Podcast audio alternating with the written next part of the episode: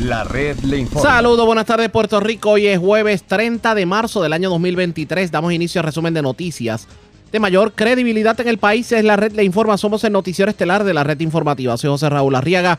Y a esta hora de la tarde pasamos revistas sobre lo más importante acontecido y lo hacemos a través de las emisoras que forman parte de la red que son Cumbre, Éxitos 1530, X61, Radio Grito y Red 93, www.redinformativa.net. Señores, las noticias ahora. Las noticias. La red le Y informa. estas son las informaciones más importantes de la red Le Informa para hoy, jueves 30 de marzo. Federales se meten al municipio de Ponce, pero el alcalde insiste en que no renunciará a pesar de las investigaciones en su contra. La oposición política le reclama al primer ejecutivo ponceño que ponga pies en polvorosa. Niega el DACO que hayan tirado la toalla en controversia sobre cobro ilegal de marbetes y tablillas en los dealers. Sequía a la vista, meteorología advierte la lluvia que necesitamos, no la recibiremos hasta después de mayo. Y Acueductos le tiene el ojo echado a varias plantas de filtración a nivel isla, no descartan racionamiento. Denuncian esquema para lucrarse de los estorbos públicos en los municipios. Médicos y proveedores de salud se tiraron a la calle en protesta. Les contamos el por qué. Un muerto y dos heridos en balacera en residencial Praxe de Santiago de Sidra. Un menor de 11 años figura como uno de los afectados. Ultiman a balazos a joven en urbanización Villa Blanca de Caguas. Muere hombre tras impactar talud y caer a charca en medio de accidente en Tobaja. Ocupan arsenal de armas y municiones en residencia del barrio Quebrada Cruz de Toalta, mientras arrestan dos presuntos gatilleros y ocupan potentes armas y drogas en intervención en los llanos de Coamo. Cuatro personas fueron detenidas en medio de allanamiento en barrio Maguayo de Dorado. Detiene mujer por alegadamente apropiarse de mercancía del Walmart de Manatí y se llevaron sobre 440 dólares a mujer en las piedras. Aparentemente timadores la llamaron haciéndose pasar por su banco. Esta es la red informativa de Puerto Rico. Bueno, señores, damos inicio a la edición de jueves del Noticiero Estelar de la red informativa. De inmediato a las noticias, el aguacero que cae sobre la alcaldía de Ponce no ha cesado. Esto tras la recomendación del Departamento de Justicia para la designación de un FEI que investiga al Ejecutivo Municipal, el alcalde Luis Irizarri Pavón, por presuntamente solicitar aportaciones a empleados de confianza para el pago de un préstamo personal. Ayer en la tarde trascendió la presunta visita de dos agentes federales quienes llegaron a media mañana al ayuntamiento para entregar un supina en la División de Asuntos Legales a donde permanecieron por más de una hora. Hubo una reunión ayer en la noche en el Comité Municipal del Partido Popular Democrático de Ponce y tras la prensa abordar al alcalde sobre el tema, este ni ni afirmó la información de que los federales lo habían visitado. El alcalde insiste en que no va a renunciar a pesar de las investigaciones. Vamos a escuchar parte de lo que dijo el alcalde de Ponce en una parte con la prensa. Ponce tiene alcalde, Ponce tiene presidente, vamos a seguir hacia adelante. Cualquier tipo de investigación que ya se ha hecho por parte de justicia, una investigación preliminar, que se recomendó una investigación por el FEI, nosotros estamos abiertos, como hemos hecho hasta ahora, de cooperar y que salga la verdad. Pero hoy, hoy hubo una visita. Eh, en, no voy a hacer comentario porque nosotros somos un alcalde y un presidente de partido que respetamos los procesos. En el día de hoy, cualquier tipo de, de investigación, eh, eh, vamos a darle la bienvenida porque a la larga se va a saber la verdad. ¿Se le hizo algún tipo de requerimiento de información? No vamos a hacer ningún tipo de comentario por ahora, vamos a dejar que los procesos sigan. Ya el Departamento de Justicia hizo un referido para investigar a fondo por un FEI. Nosotros vamos a seguir trabajando.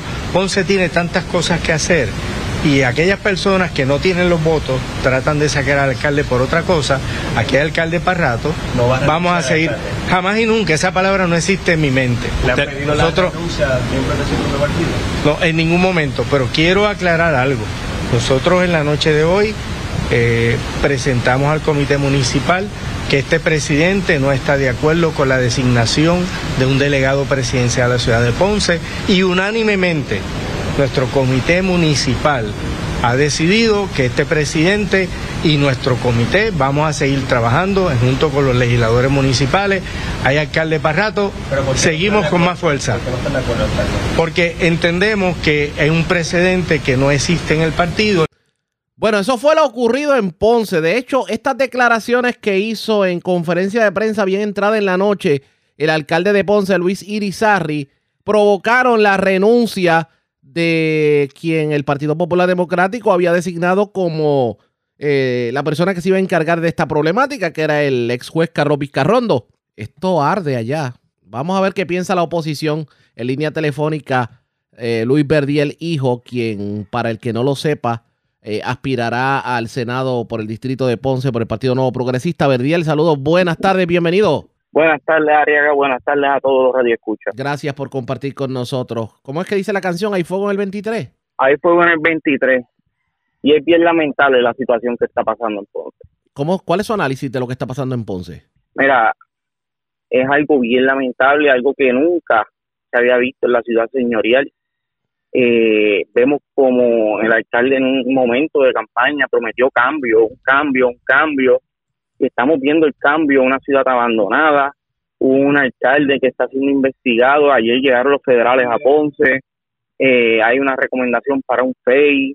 De verdad que es algo, un, de verdad que es algo vergonzoso lo que está pasando en la ciudad señorial de Ponce. No le cabe a usted la, no le cabe a usted la menor duda de que el alcalde de Ponce cometió las irregularidades que se le atribuyen, sobre todo el obligar a empleados a que le pagaran el préstamo de la campaña. Bueno, Ariaga, si yo te digo, como que si yo hago esa expresión sería injusto también de mi parte, porque como hay que todo toda persona tiene su margen de inocencia para que se vea pues el caso en su pero según las expresiones y lo que hay en la prensa, lo que se ha filtrado de las investigaciones hacia la prensa es un caso muy serio y el alcalde debe debe considerar y dejar su obsesión como dijo la esposa de él, que él ser alcalde era una obsesión para él dejar la obsesión y pensar en la ciudad señorial, lo que es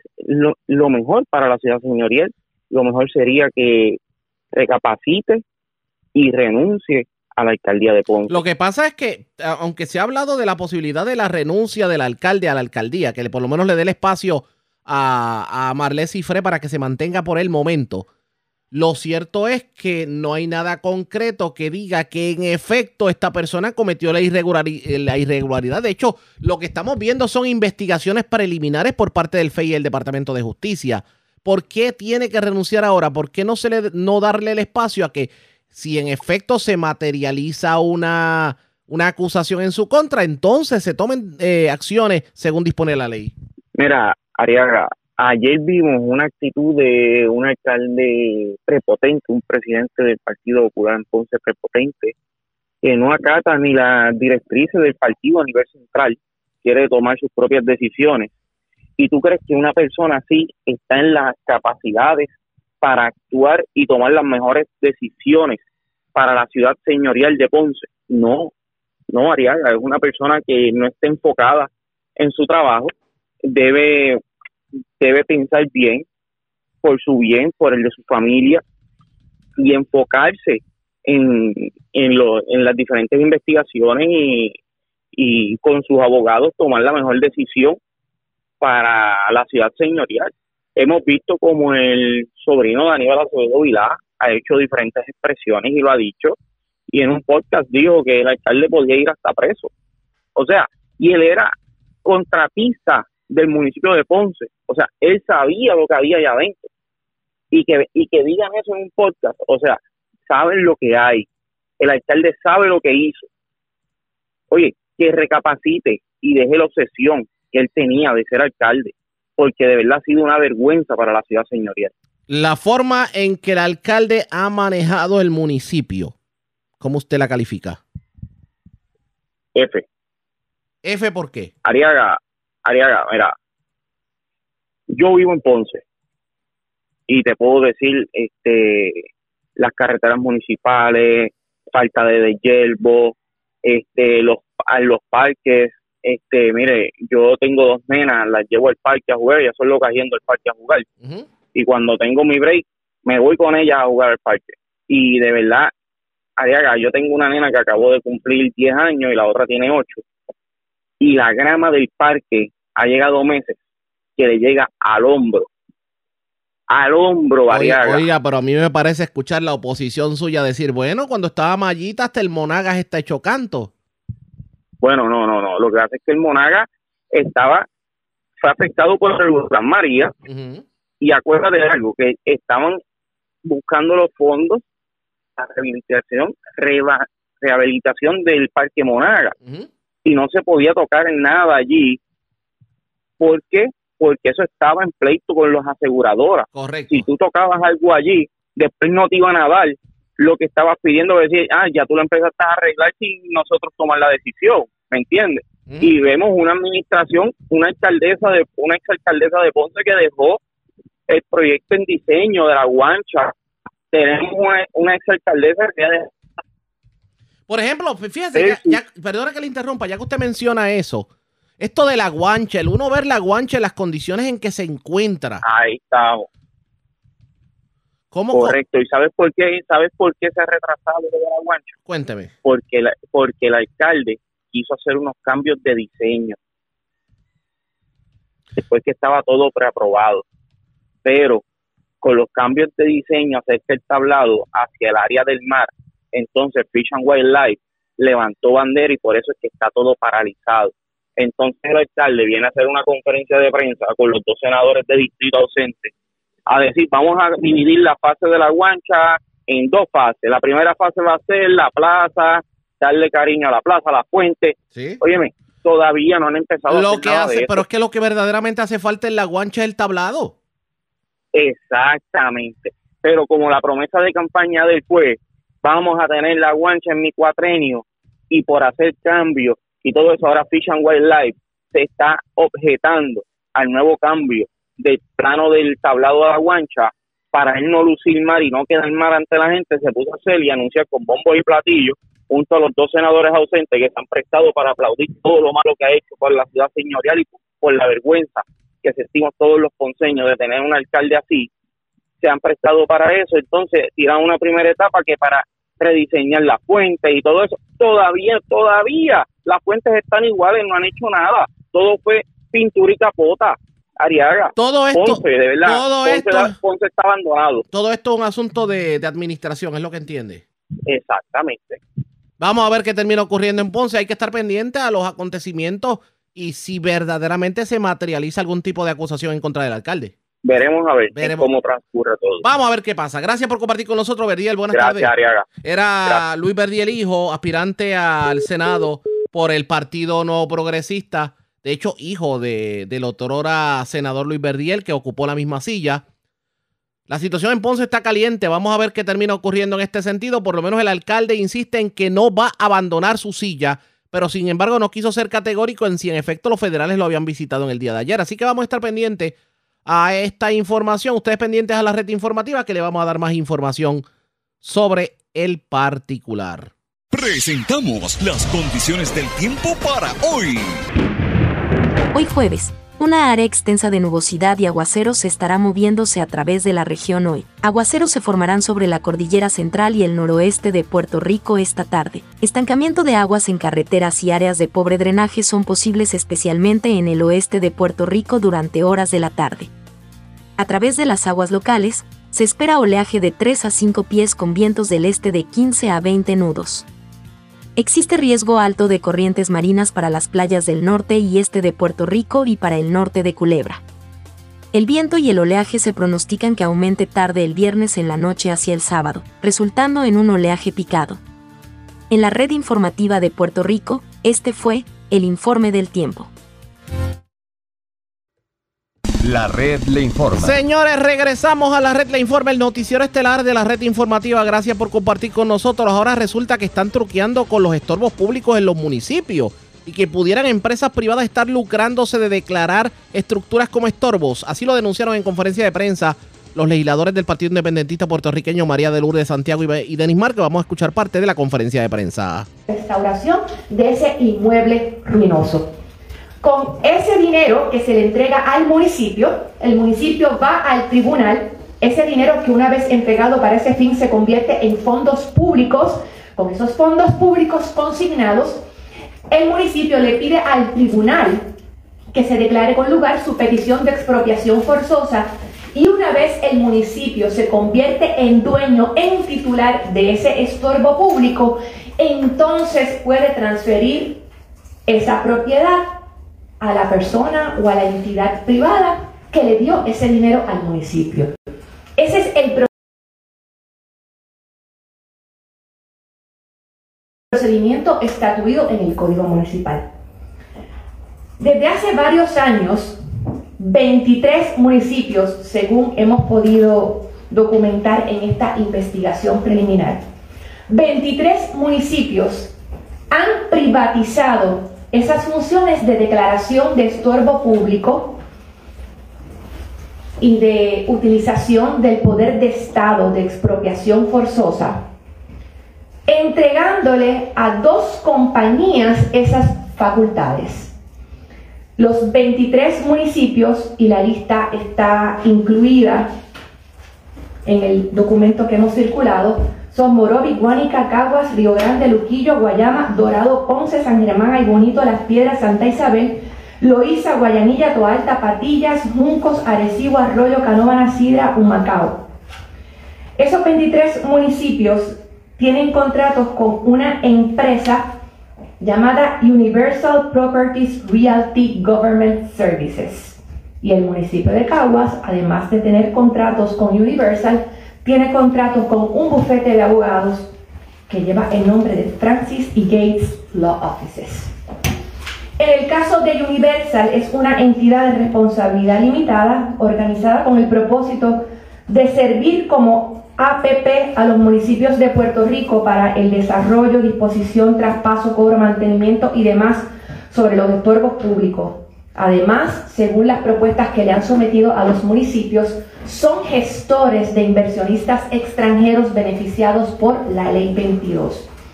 Esta compañía se registró en el Departamento de Estado el 16 de febrero de 2018 y apenas 13 días después ya tenía su primer contrato con el municipio de Guayanilla. En el caso de Francis y Gates Law Offices, que solamente tiene contrato con el municipio de Caguas, es una corporación profesional que según su certificado en el Departamento de Estado, está registrada únicamente para prestar servicios legales y de notaría.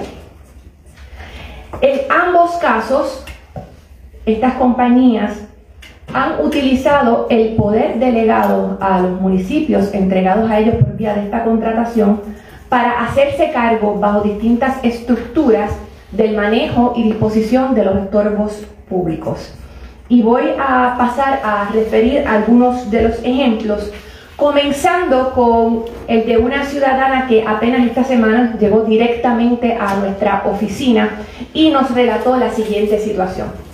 A finales del año 2020, esta persona le pide al alcalde de Juncos que le asista para conseguir una vivienda. Ella quisiera adquirir una casita muy humilde para poder entregársela a su hija con diversidad funcional.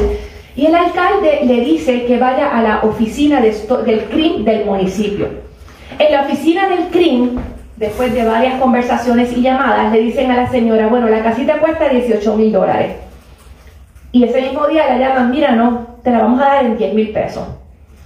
Y le instruyen a que se presente a la alcaldía con un cheque de gerente de 10 mil dólares a nombre de Universal Properties. La señora llega con su hija a la alcaldía y allí un individuo de nombre José de Ya dice actuar en representación del municipio de Juncos y firma y hace firmar a la señora un contrato para expropiación y adquisición de propiedad del programa de estorbos públicos del municipio de Juncos. En ese contrato se dispone de forma expresa que Universal tiene disponible el inventario de propiedades declaradas como estorbo público en Juncos, que la propiedad objeto de ese contrato cumple con todos los requisitos de ley para ser declarada estorbo público y además que existe un informe de tasación cuya existencia y contenido se certifica en ese contrato. En el contrato se especifica además que bajo ningún concepto se va a reembolsar dinero que se le entregue a Universal y se le impide a esta ciudadana y a todos los que hayan firmado un contrato como este el acceso a los tribunales diciendo que la única vía de resolución de conflictos va a ser el arbitraje. La señora inocentemente entrega el cheque, pasa un mes, pasan dos, pasan tres meses, no ocurre nada con la casa, hasta que finalmente les notifican que es que no le pueden vender la casa, porque esa casa no es del municipio, esa casa es del departamento de la vivienda. Toma exactamente tres minutos hacer una búsqueda digital y encontrar esa información. La señora dice, bueno, pues si no me van a vender la casa, me tienen que dar mis 10 mil dólares. Universal se negó a entregar el dinero, el municipio de Muncos se negó a entregar el dinero. Lo último que sabemos es que al día después de visitar nuestra oficina, el municipio se comunica con la señora diciéndole que puede pasar a recoger precisamente en el día de hoy el cheque, cosa que todavía no sabemos si ha ocurrido. En estos eventos se configuran a nuestro juicio, aquí están las cláusulas, se configuran a nuestro juicio los delitos de fraude, falsificación ideológica y apropiación ilegal agravada. Fraude en la medida en que se pretende engañar a la persona solicitante adquiriente. Falsedad ideológica, pues el documento que se suscribe en representación de los municipios y con el consentimiento de los municipios contiene información que no es real y apropiación ilegal agravada en la medida en que se retiene dinero de la persona defraudada y Universal se niega a devolverlo. Este no es el único caso de este tipo. En el caso, eh, hay otro caso en el municipio de Caguas, también personas en una condición de gran vulnerabilidad. Un matrimonio de adultos mayores que viven en aguas buenas tienen que mudarse a Caguas porque están enfermos y necesitan estar cerca de sus hijas. Identifican una propiedad y Universal le dice, no te preocupes, te la vamos a expropiar, eso es un estorbo público y lo vamos a expropiar, pero me tienes que traer mañana 55 mil dólares. La gente hace lo indecible, eventualmente terminan vendiendo su casa a toda prisa, toman dinero prestado para llegar con el cheque de 55 mil dólares a nombre de Universal. Y al igual que en el caso de Juncos, pasa un mes, pasa el otro, y no tienen noticias de la transacción.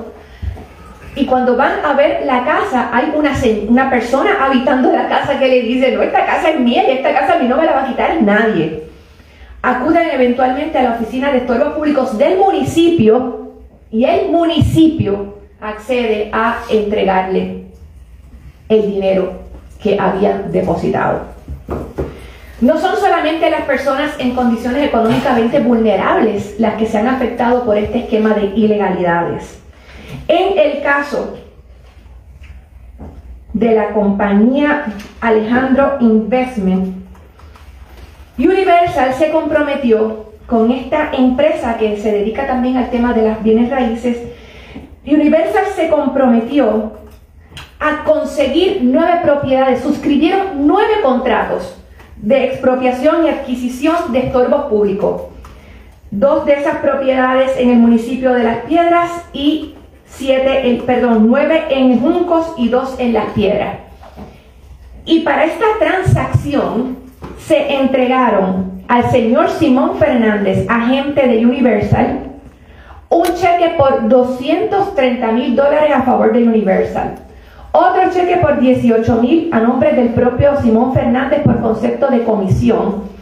Y tres cheques de 14 mil, 124 mil y 40 mil también a nombre de Universal. Y otro más a nombre de Simón Fernández por concepto de comisiones por 15 mil dólares adicionales. Todos estos cheques fueron depositados, cheques destinados al fin público de expropiación que solamente puede ejercer el Estado. Todos estos cheques fueron depositados en cuentas privadas o de Universal o del señor Fernández. Y me parece que la situación con esto de las expropiaciones en los municipios está bastante seria, sobre todo lo que denuncia la senadora María de Lourdes de Santiago, que es que hay unas empresas privadas que aparentemente están lucrándose de esto de las expropiaciones, estos contratados tipo APP por los municipios y que han cometido actos inclusive de fraude. ¿Qué tienen que decir los municipios pendientes a la red informativa? La red le informa. Cuando regresemos, el DACO negó hoy en conferencia de prensa que esté tirando la toalla en el caso de los cobros ilegales en los dealers. Hablamos de eso luego de la pausa. Regresamos en breve. La red le informa. Señores, regresamos a la red Le Informa. Somos el noticiero estelar de la red informativa edición de hoy jueves. Gracias por compartir con nosotros. Hoy el secretario del DACO llevó a cabo una conferencia de prensa en donde anunció eh, la creación de una oficina en donde los pequeños y medianos comerciantes pueden orientarse sobre varias leyes y reglamentos dentro del DACO para evitar, obviamente, que caigan en algún tipo de irregularidad. Pero en la conferencia de prensa salió el tema de la situación con los dealers y el cobro ilegal de traspasos y marbetes. En una vista pública ayer se denunció que aparentemente el DACO estaba siendo muy mongo a la hora de fiscalizar esto de los dealers. Hoy se le preguntó al licenciado Irán Torres Montalvo y esto fue lo que dijo en conferencia de prensa. Un anuncio un tanto engañoso, pero tendría que llegar como querella, formar al departamento para poder pasar juicio sobre eso. Pero claro, quizás esa comida costó 10, 15, 20 dólares y el consumidor pues no quiere o pasar por el proceso de radicar una querella al respecto. Pero se supone que el DACO haya atendido alguna vez alguna querella o Sí, de ese tipo. sí, o sea, la gente, la gente se preocupa de ese tipo de cosas. eh, Bastante, Sí. ¿Cómo está la cosa? bastante. Para cuidar su dinero y porque, bueno, el servicio no se supone que, que corresponda a la imagen. Exacto, porque a veces entienden que, que la cantidad que les sirvieron es muy poca versus lo que ellos ven en esa fotografía. Habitualmente son restaurantes. Sí, son pueden ser esta, esta fast, Chinchorro. food, estos fast food, carritos, este, que, que ponen una imagen y básicamente cuando le sirven el plato a la persona, pues la persona entiende que ¿Y esa normativa sobre ese tema está en algún reglamento? ¿O está en algún tipo de. ¿Dónde No, caería, digamos? eh, bueno, el reglamento de prácticas comerciales abarca lo que es anuncios engañosos y todo, así se catalogaría así. Sí, correcto, porque la razón de ser, o sea, básicamente lo que busca prevenir nuestro reglamento de contraprácticas de anuncios engañosos es que como comercio yo no te atraiga a, visitar mi facilidad bajo una premisa que es engañosa. Llámese un precio engañoso, una cantidad, tamaño, color, algo que cuando tú llegues a la tienda o pases adentro no se ajusta a lo que vistes en el anuncio. En realidad es que esa es la razón de ser. Hay diferentes vertientes y podemos estar hablando un rato largo de cómo se ve esto en la, en la práctica, pero la razón de ser de ese reglamento es que al consumidor no se le lleve a un comercio bajo alguna treta o engaño. Ayer en la vista pública que se llevó a cabo en la Cámara, donde estaba la, la su- subsecretaria, eh, el, representante Rodríguez Aguiló, el representante José Aponte, inclusive el del PIB, dijeron que no se está haciendo enérgicamente agresivo para detener la práctica del cobro ilegal de los marbetes y de la tablilla. Que a pesar que usted ha ido a los medios y lo ha dicho, a pesar que ha dado declaraciones en la prensa, a pesar de todo lo que usted ha hecho para informar a la gente, a pesar de que hay una sentencia del apelativo ratifica- que, que el, Supremo validó, los dealers continúan cobrando los, los cargos de forma temeraria. Yo entiendo, y se trajo allí, y ellos, los, los- representantes y la secretaria me puede, su secretaria me puede aclarar si lo que estoy diciendo es incorrecto, de que ya se acabó, que cuando vamos a ir a multar a estos dealers que están siendo temerarios, retando al Estado. Secretario. Pues qué bueno que nos haces esa pregunta, este, eh, Chopper. La realidad es que el departamento, en el proceso de lo que es eh, emitir multas, trabaja en diferentes eh, maneras. La manera más conocida y más vistosa es cuando nosotros realizamos una visita a un concesionario de, de auto o a una tienda en particular para verificar los productos que tienen en venta y ver si están en cumplimiento con las reglas del DACO. En el caso específico de los dealers de auto, nosotros hemos realizado visitas, ¿verdad? Y hemos visto sus facilidades y por lo menos en las visitas que nosotros hemos realizado no hemos identificado eh, los rotulitos estos que utilizan algunos concesionarios de autos para desglosar lo que es el dealer fee o todos estos eh, gastos que están prohibidos por el reglamento del DACO, que sería una de las maneras que nosotros podríamos identificar si ese dealer está en violación de las reglas, ¿verdad? Las reglas del departamento. Eso es una de las vertientes que utilizamos. Aparte de eso, una vez la querella del consumidor por una violación al reglamento, en el sentido de que le hayan cobrado este fee, llega a- al DACO, nuestros jueces tienen la potestad de, de identificar de que aparte de lo que es la querella que se va a adjudicar en el departamento, hay una violación a uno de nuestros reglamentos y refiere el caso a la división de fiscalización para que entonces se verifique y se empiecen a emitir en multas por cualquier violación a los reglamentos del DACO. Así que no sé si fui claro en, esa, en ese proceso. Dentro de una querella de un consumidor puede haber como resultado una resolución a favor del consumidor y por otro lado un referido para posible violación del reglamento. Así que en ese sentido sí hemos identificado, jueces de, nuestro, aquí del departamento han identificado violaciones, se han referido a la división de fiscalización están en ese proceso de que se emitan eh, eh, las multas. Pero todo el que haya pagado, ¿verdad? Y yo creo que en eso nosotros todos hemos sido bastante enfáticos. Cualquier cuantía, todo el que haya pagado de la compraventa de un auto, cualquier cuantía adicional a lo que dispone el reglamento del DITOP, pues está, tiene legitimación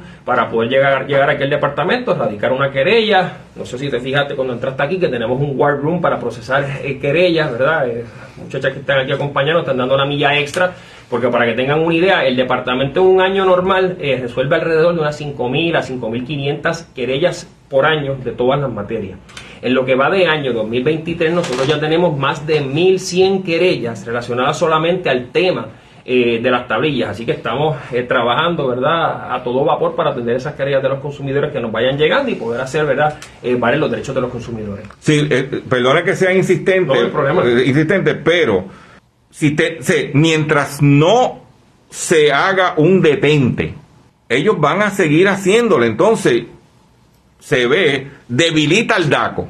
Porque entonces la gente dice, mira, a pesar que el secretario ha dicho que es ilegal, hay un reglamento que lo prohíbe, a pesar que el secretario ha sido enfático y ha sido consistente en sus planteamientos, ellos siguen haciendo lo que le den gana. Entonces, si es, esto es un país de ley y orden, tiene que existir un mecanismo. A lo mejor usted puede ir a justicia y, decirle a justicia que lo ayude a referir o hacer, o sea, porque ya llegó un momento, como se dijo en la vista pública de ayer, que esto ya es retante al sistema. O sea, es una cuestión de que están retando al sistema. Y nosotros que entendemos que si DACO hace esfuerzo con, con los empleados, que sin recursos está tratando de, de atender a los consumidores, pues que por lo menos respetar a DACO. Ese es el planteamiento de, lo- de los consumidores. No, nosotros lo entendemos, ¿verdad? Y lo, y, lo respetamos, pero básicamente los consumidores que nos están escuchando, que entiendan, yo creo que hemos sido bastante enfáticos en esto. DACO está todo el tiempo activo, eh, yo creo que me han visto eh, muchísimas veces en la calle, visitando, haciendo operativos. Este, Marín les puede estar hablando un rato largo de todos los, los trabajos que se hacen a nivel de nuestra oficina regional aquí en San Juan y en nuestras regiones de Arecibo, Ponce, Mayagüez eh, y Caguas, donde nuestros inspectores tienen un calendario ya mensual de trabajo, donde lo- identifican los comercios que se van a estar visitando y estamos todo el tiempo eh, en la calle. Lógicamente, pues, eh, pues no vamos a dar abasto para cubrir todos y cada uno de los comercios eh, en Puerto Rico y en el tema específico, que, ¿verdad? que es la línea de preguntas que sé que está llevando relacionado a las tablillas, yo creo que yo no puedo ser más enfático en el sentido de que nuestro reglamento eh, actual es claro y no se le puede estar cobrando al consumidor más nada de lo que disponga el Departamento de Transportación y Obras Públicas. Tengo dos preguntas para terminar. Claro. Siguiendo a eso, a eso mismo, secretario, DACO pudiera compartir con los consumidores la tendencia de las querellas ya adjudicadas. Me explico. El dealer X eh, tiene tantas querellas ¿eh? de, sobre el tema, porque también vemos una tendencia. Si el consumidor ve que ese dealer está teniendo muchas querellas, ya el consumidor va a ser más cauteloso a ir a ese dealer. Porque tenemos que buscar algún tipo de mecanismo de dejarle saber a la gente de que se está haciendo algo. Entonces, en el- o sea, usted puede hacer una- eso es una, una, una tendencia que se puede hacer. Y por otro lado, en la vista pública ayer fue, fue se fue muy enfático que parte de la violación a la ley, porque usted, como, como ha dicho, mire, según el reglamento, usted puede pagar hasta 244 dólares en la tablilla de un carro nuevo. Pero si no me desglosaste al momento de pagar esos 244, esos cargos, me tienes que devolver el dinero porque violaste el reglamento que estipula que me tiene que decir, esos 244, tanto va para ACA, tanto va para seguro compulsorio. ¿eh? Si no me desglosa, aunque haya sido un carro nuevo, estás en violación al reglamento y me tienes que devolver el dinero. ¿Es así o no es así? Lo que pasa es que ese punto que me estás trayendo es, es un tanto subjetivo, porque es una interpretación de las disposiciones del reglamento. El reglamento no, no lo estipula de esa manera específica, ¿verdad? Como lo, como lo estás explicando. Eso sería materia, ¿verdad?, de examen de parte de los jueces administrativos de aquí del departamento, toda vez de que en este caso en específico, en el reglamento nuevo de abril de 2020, no, este reglamento no ha llegado, ¿verdad?, ni, o no se encuentra envuelto en ningún pleito legal ahora mismo, ni es parte de lo que se resolvió en el caso que, que, que decidió el apelativo, ni ha llegado al Supremo, ni nada por el estilo. Así que esos argumentos eh, son interpretaciones de lo que tenemos en el reglamento y habría que ver cómo nuestros jueces aquí en el departamento lo resuelven, ¿verdad? Porque la gente no puede perder de perspectiva que DACO eh, funciona como un tribunal si hay ciertos aspectos de política pública y de, reglamentación eh, que, que administro yo como, ¿verdad? como el actual secretario del departamento, pero hay asuntos que quedan a la discreción de, de los jueces administrativos y que se tienen que dar acorde lo- con lo, que- lo que es el debido proceso de ley, que es el parámetro más importante que nosotros tenemos que estar claros, que cualquier adjudicación o interpretación que se haga aquí en DACO tiene que ¿verdad? hacerse acorde con lo que es el debido proceso de ley. Sí, porque como se trajo ayer el- el- el- en la discusión y como se preguntó si había que legislar y todo el mundo dijo que no, que la legislación está ahí, que está todo quieto. Y esto que ustedes escucharon es la clásica controversia sobre si debemos o no debemos como consumidores pagar por los marbetes y lo que es la inscripción de un vehículo cuando lo compramos en un dealer. Hay una reglamentación que se supone que se cobra un tope, pero los dealers no lo están siguiendo. Y ayer en vistas públicas se denunció que aparentemente se había sido muy blandengue con esto de fiscalizar los dealers. Esa es la contestación que da el DACO en conferencia de prensa. ¿Qué terminará ocurriendo? Pendientes a la red informativa. La red le informa. Nos vamos a una pausa cuando regresemos las noticias del ámbito policíaco más importantes acontecidas. Es lo próximo, regresamos en breve. La red le informa. Señores, regresamos a la red Le Informa, el noticiero estelar de la red informativa edición de hoy jueves. Gracias por compartir con nosotros. Vamos a noticias del ámbito policíaco. Una persona murió, dos resultaron heridas, entre ellas un menor de 11 años en una balacera ocurrida en el residencial Praxe de Santiago en Sidra. Además, una persona, un joven de 26 años fue asesinado. Este murió mientras recibía asistencia médica. Fue baleado en la avenida Garrido, en la urbanización Villa Blanca de Caguas. Vivian Polanco, oficial de prensa de la policía, nos trae detalles en vivo. Saludos, buenas tardes. Buenas tardes, saludos. Tenemos que un asesinato fue reportado a eso de las 9 y 15 de la noche de ayer. Hechos ocurridos en la avenida José Garrido de la urbanización Villa Blanca en Cagua, según se informó a través del sistema de emergencias 911. Se alertó a la policía sobre una persona, una persona herida de bala en el mencionado lugar y al llegar los agentes localizaron en el pavimento el cuerpo de Carlos Rafael Vázquez Pérez, de 26 años y residente del lugar. Este fue transportado al hospital IMA de Cagua, donde falleció mientras recibía atención médica. Al momento se investiga el móvil de estos hechos. Este caso quedó a cargo de la agente Blanca Román, adscrita a la División de Homicidios del CIC de Caguas, quien en unión al fiscal Darío Bicepo investigaron estos hechos. Por otra parte, tenemos un incidente de disparo, disparos reportado a eso de la 1 y 31 de la madrugada de hoy jueves en el residencial Placeres Santiago, ubicado en la calle José de Diego en Sidra. Según se informó preliminarmente, una llamada al sistema de emergencias 911 alertó a la policía sobre disparos en el lugar y al llegar los agentes localizaron en el pavimento el cuerpo de un hombre al momento no identificado. El occiso presentaba múltiples heridas de bala en su cuerpo. Relacionado a estos hechos, un menor de 11 años y un hombre fueron transportados a un hospital del área debido a las heridas de bala recibidas en su cuerpo. Al momento se desconoce la condición de ambos. Este caso está siendo investigado por agentes adscritos a la División de Homicidios del CIC de Cagua, quien en unidad de fiscal de turno se encuentran en la escena trabajando con la misma. Gracias por la información. Buenas tardes. Buenas tardes. Gracias, era Vivian Polanco, oficial de prensa de la policía en Caguas, de la zona centro oriental. Vamos a la zona metropolitana porque un sexagenario murió en un accidente de tránsito ocurrido en Tobaja. Lo curioso es que aparentemente impactó un talud, cayó en un, como, como en una charca, según la información que tiene la policía. Además, se ocupó un arsenal de armas y municiones, esto en una residencia del barrio Quebrada Cruz de Toalta. Mayra, ya el oficial de prensa de la policía en Bayamón con detalles. Saludos, buenas tardes. Sí, buenas tardes. La información que tenemos es que un accidente de tránsito se reportó en horas de la tarde de ayer en la carretera 165 del barrio San José de Tuabaja, donde un hombre perdió la vida luego de impactar un talud de arena y caer en un cuerpo de agua. De acuerdo a la información preliminar, el conductor de un Toyota Tercel color azul del año 1997, identificado como Raúl Rivera Salgado, de 64 años, transitaba por esta ruta cuando por razones que aún se investigan perdió el control del volante e impactó el talud y cayó al agua. Eh, según la investigación realizada, Rivera Salgado se encontró sin vida dentro del interior del área de, de la quebrada dentro del vehículo, por lo que se desconoce si sufrió algún percance de salud previo al impacto, por lo que al momento se investiga como una muerte sin determinar. El agente Arnaldo Burgos Santana, escrito a la División de Patrullas de Carreteras de Bayamón y la fiscal Bárbara Pérez se hicieron cargo de la investigación.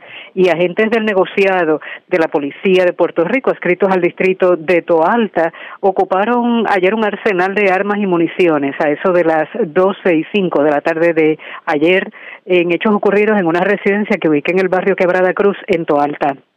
Según se informó, los agentes fueron alertados mediante una confidencia adquirida que varios individuos utilizaban la residencia para esconder armas de fuego ilegales. Posteriormente los policías llegaron a la propiedad abandonada, donde allí ocuparon eh, 10 rifles de diferentes modelos, eh, 49 municiones eh, calibre 300, 321 municiones calibres de 7.6, eh, 59 municiones, 273 municiones también, tres cargadores de pistola, eh, 50 cargadores de rifle, eh, una cantidad de picadura de marihuana y una máscara. El agente Kevin J. Meléndez Heredia, bajo la supervisión del teniente Elvin Feliciano, se hicieron cargo de la investigación. Gracias por la información. Buenas tardes. Buenas tardes. Gracias, Ana Mayra la oficial de prensa de la policía en Bayamón, de la zona metropolitana. Vamos a la zona oeste de Puerto Rico. Vivas de Milagro se encuentran dos personas que fueron tiroteadas mientras transitaban una carretera de hormigueros. La información la tiene Manuel Cruz, oficial de prensa de la policía en Mayagüez. Saludos, buenas tardes. Buenas tardes, agentes de negociado de la Policía de Puerto Rico investigaron un incidente donde un hombre y una mujer resultaron heridos de bala. Estos hechos reportados a eso de las 12.56 de la madrugada del día hoy jueves. Esto en el kilómetro 5 de la carretera 344 del municipio de Hormigueros. Según informó el perjudicado de 34 años que mientras transitaba por la mencionada carretera en su vehículo, una Tayo- eh, Toyota Tacoma color roja, en compañía de una mujer de 26 años, se le acercó un auto y le realizó varios disparos, por lo que eh, perdieron el control impactando un talud de tierra. Estos fueron identificados como Zuleika Marí Fred Echevarría, residente en el residencial Roosevelt en Mayagüez, y Yuher Gerardo González Ibizarri, residente en el barrio Rosario, carretera 348 en San Germán. En el incidente ambos resultaron con heridas de bala en diferentes partes del cuerpo, por lo que fueron transportados en ambulancia a un hospital del área. Al momento se desconoce su condición. El caso fue referido al agente Bison Rodríguez de la División de Agresiones y Samuel Nieves de Servicios Técnicos del Cuerpo de Investigaciones Criminales de Mayagüez, quienes continúan con la investigación. Gracias por la información. Buenas tardes. Buenas tardes.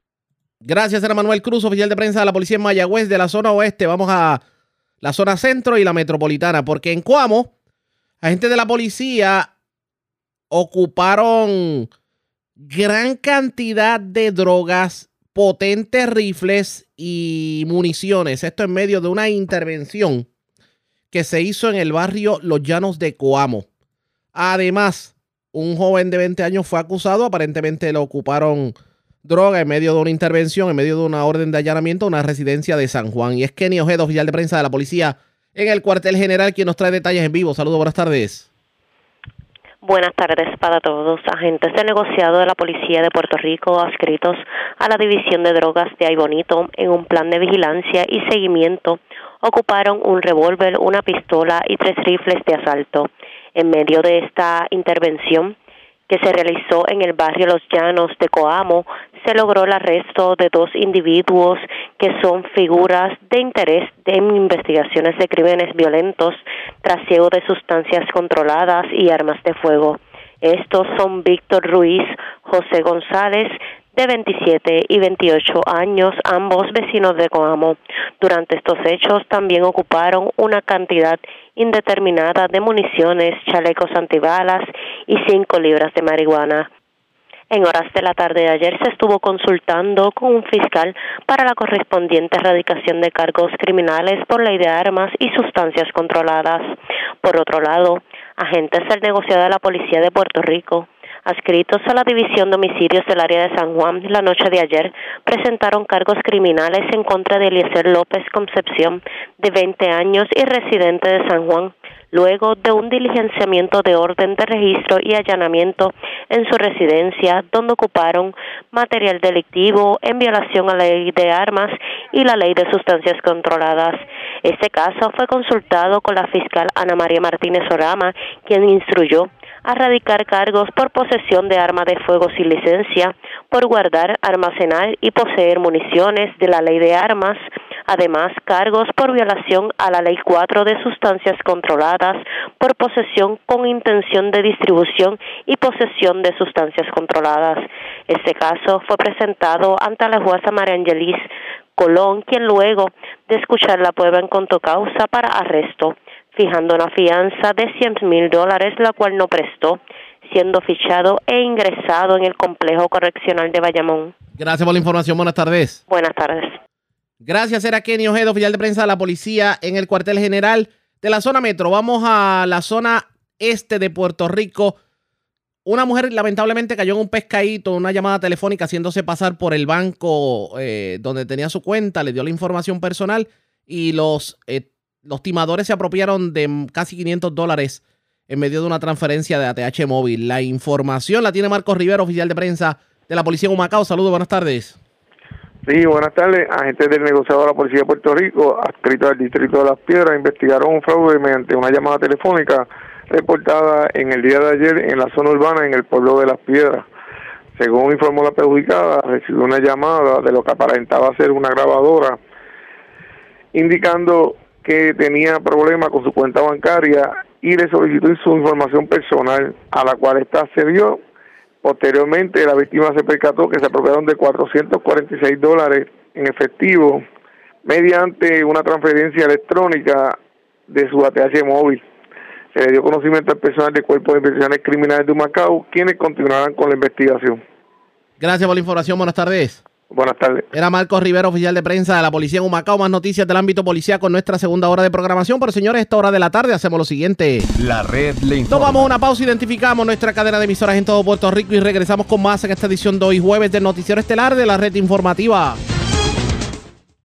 La red le informa. Señores, iniciamos nuestra segunda hora de programación. El resumen de noticias de mayor credibilidad en el país es la red le informa. Somos el Noticiero Estelar de la red informativa edición Hoy jueves 30 de marzo vamos a continuar pasando revistas sobre lo más importante acontecido y como siempre a través de las emisoras que forman parte de la red que son Cumbre, Éxitos 1530, X61, Radio Grito y Red 93, www.redinformativa.net. Señores, las noticias ahora. Las noticias. La red le informa. Y estas son las informaciones más importantes de la red le informa para hoy, jueves 30 de marzo. Federales se meten al municipio de Ponce, pero el alcalde insiste en que no renunciará a pesar de las investigaciones en su contra. La oposición política le reclama al primer ejecutivo ponceño que ponga pies en polvorosa. Niega el DACO que hayan tirado la toalla en controversia sobre cobro ilegal de marbetes y tablillas en los dealers. Sequía a la vista, meteorología advierte la lluvia que necesitamos no la recibiremos hasta después de mayo. Y Acueductos le tiene el ojo echado a varias plantas de filtración a nivel isla, no descartan racionamiento. Denuncian esquema para lucrarse de los estorbos públicos en los municipios. Médicos y proveedores de salud se tiraron a la calle en protesta. Les contamos el por qué.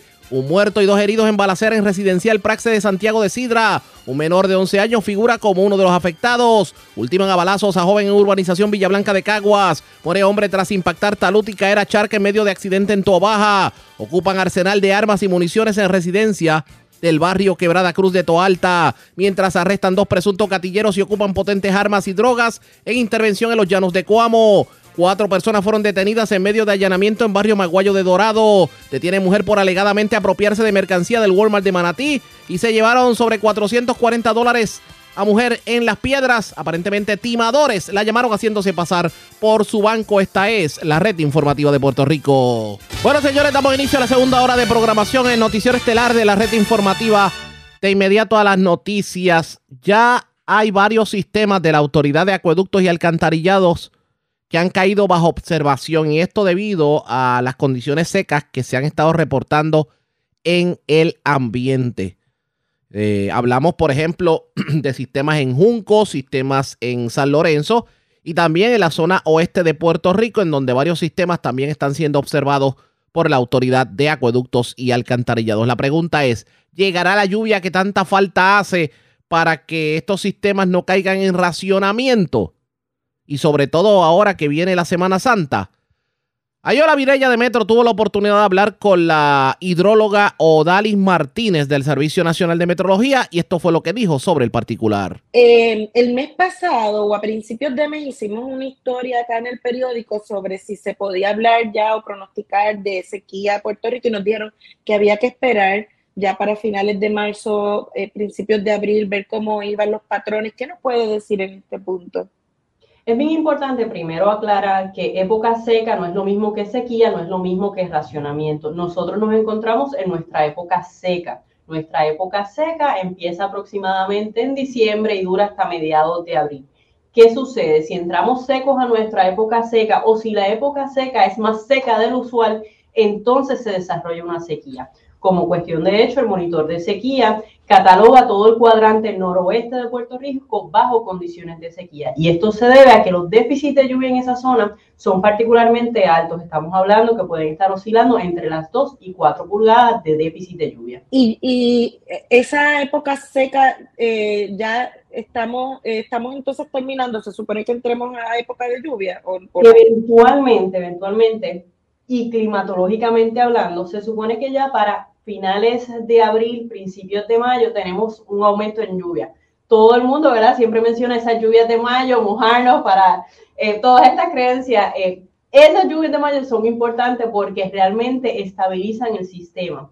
Sí, y por estabilizar el sistema, menciono, esos déficits de lluvia se van borrando, eh, la humedad del suelo mejora, los caudales de río me, mejoran. Si esas lluvias de mayo no llegan, eventualmente entonces en verano, que son meses que en teoría son secos, esos déficits entonces podrían empeorar y las condiciones de sequía a su vez deteriorarse aún más. Se, habla, siempre que, estamos hablando de estos temas, eh, se mira el fenómeno del niño. Eh, eh, ¿Cómo estamos ahora mismo en ese, en ese asunto? Porque estaba revisando que en 2018 se hablaba de un estudio que decía que se exoneraba al niño de provocar sequías en Puerto Rico, eh, pero ahora mismo ya estamos en 2023. ¿Cómo, cómo, cómo, ¿Cuál es el escenario? Bueno, en términos generales, las sequías mayores que se han reportado en Puerto Rico se asocian al niño durante verano. Claro está, en mirando el big picture, cuando tenemos fenómenos del niño, tenemos menos cantidad, ¿verdad?, de huracanes en la zona. Al tener menos cantidad de huracanes en la zona, menos ondas tropicales vigorosas, obviamente nuestros déficits de lluvia, eh, pues no, no van a mejorar porque esa lluvia no nos está llegando. Así que en términos generales, claro está, esto varía de año en año. Sí podemos decir que cuando tenemos condiciones del niño, precisamente en verano, lo que sería otoño, pues sí podríamos ver que no nos llueve tanto como nos gustaría. Y si esas lluvias de mayo que estoy mencionando no llegan, pues otra vez podríamos estar viendo que las condiciones de sequía que tenemos al momento continúan deteriorándose. Y estamos, eh, estamos atravesando eh, eh, época de, de fenómenos del niño. Ahora mismo no, ahora mismo estamos en condiciones neutrales, claro está. se entiende que ya para finales de verano hacia otoño sí estemos en condiciones de el niño. Em, ahora estamos en 29 de marzo. de cara a abril o a, mirando incluso a mayo, es muy temprano para pronosticar si vendrán esas lluvias de, de mayo? Mira, por lo menos estas próximas dos semanas se ven bastante secas y, ¿verdad? Por condiciones secas, si vamos a estar viendo aguaceros de tiempo en tiempo, si vamos a ver lluvia, pero esas lluvias no son las que necesitamos.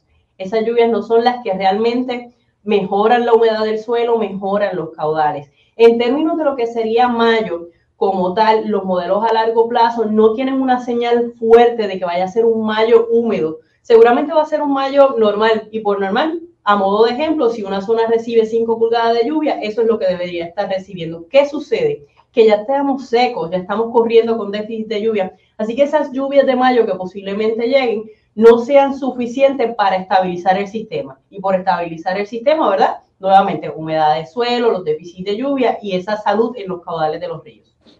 La zona más complicada entonces en el escenario general de Puerto Rico sería esa zona noroeste de la isla. Hay varias. Estamos hablando del noroeste de la isla, tenemos ahí déficit de lluvia, pues, como mencioné, que pueden estar eh, eh, excediendo las 4 pulgadas, pero de igual manera el sur y el este interior de la isla están experimentando, están experimentando un deterioro en las condiciones. Era la hidrólogo y meteorólogo del Servicio Nacional de Meteorología, Odalis Martínez. Parecería que la lluvia que se necesita para estabilizar la situación en Puerto Rico no llegará por lo menos hasta después de mayo. Parece que esos primeros aguaceros de mayo no serán suficientes para aliviar la sequía.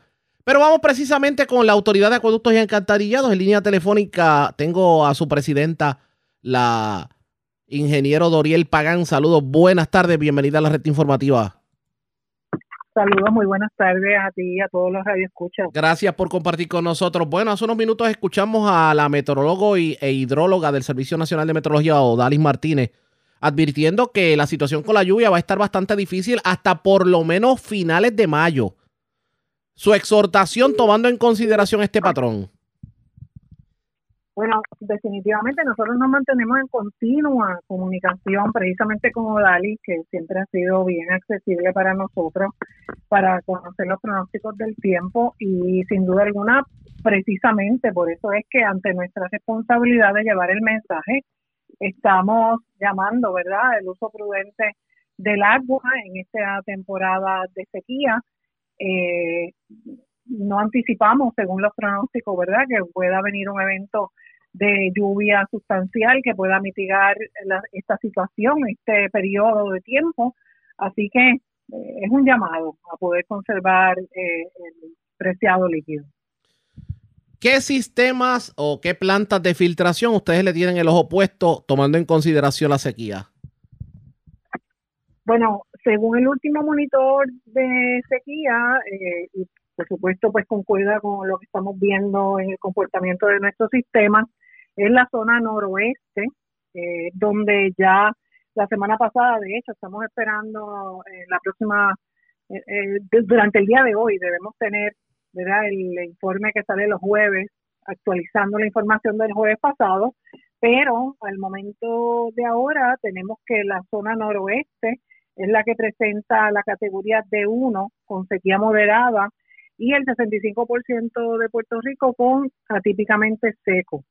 Eh, o sea que en la zona noroeste, particularmente el embalse de Oaxaca, cuando miras eh, la gráfica de niveles de nuestros embalses, es ese el que ahora mismo está en nivel observación y, bueno, y, y aclaro, el embalse de Oaxaca es dirigido y administrado por la Autoridad de Energía Eléctrica, pero mantenemos comunicación prácticamente a diario para poder monitorear este comportamiento del descenso del nivel.